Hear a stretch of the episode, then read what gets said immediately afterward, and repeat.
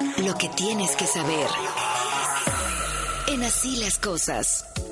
Dos de la tarde con 29 minutos la información en W Radio. Estados Unidos calificó de inaceptable el secuestro de cuatro de sus ciudadanos que se dice en Tamaulipas, ya que este secuestro se dio en Matamoros. Muy buena tarde, Norberto Lacarrier. Cuéntanos.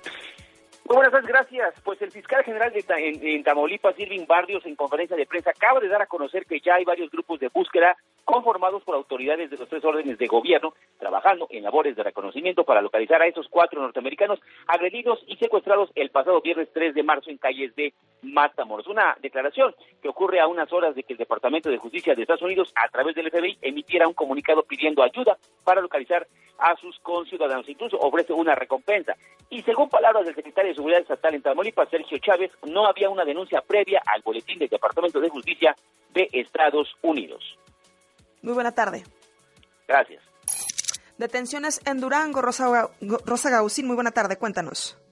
Muy buena tarde, Yarel Areli. Pues eh, este día se da a conocer que con base en la investigación y trabajos de inteligencia realizados por la Fiscalía General del Estado, ayer domingo fue detenido Luis Carlos N. en la capital del Estado, uno de los administradores y copropietarios de los hospitales donde tres personas perdieron la vida a causa de meningitis y otra más de las víctimas, bueno, se encuentra actualmente en estado eh, delicado de salud, la fiscal general del Estado, Sonia Yaida de la Garza, informó que como parte de los trabajos de la integración de las carpetas de investigación y con la búsqueda de los probables responsables que le ocasionaron o tuvieran cierta participación en esta enfermedad, se logró detener a dicha persona que tenía una participación en el hospital como administrador y copropietario, mismo que no dio cumplimiento a las normas oficiales de la Ley General de Salud y en omisión a su actor fue detenido por el delito de homicidio.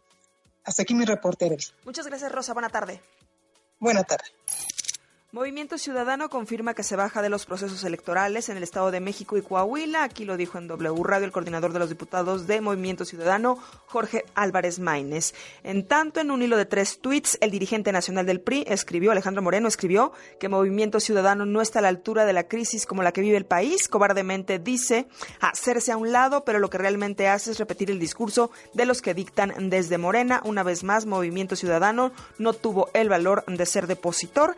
Esto es escribió en su cuenta de Twitter el dirigente nacional del PRI. Hasta aquí la información, Carlos.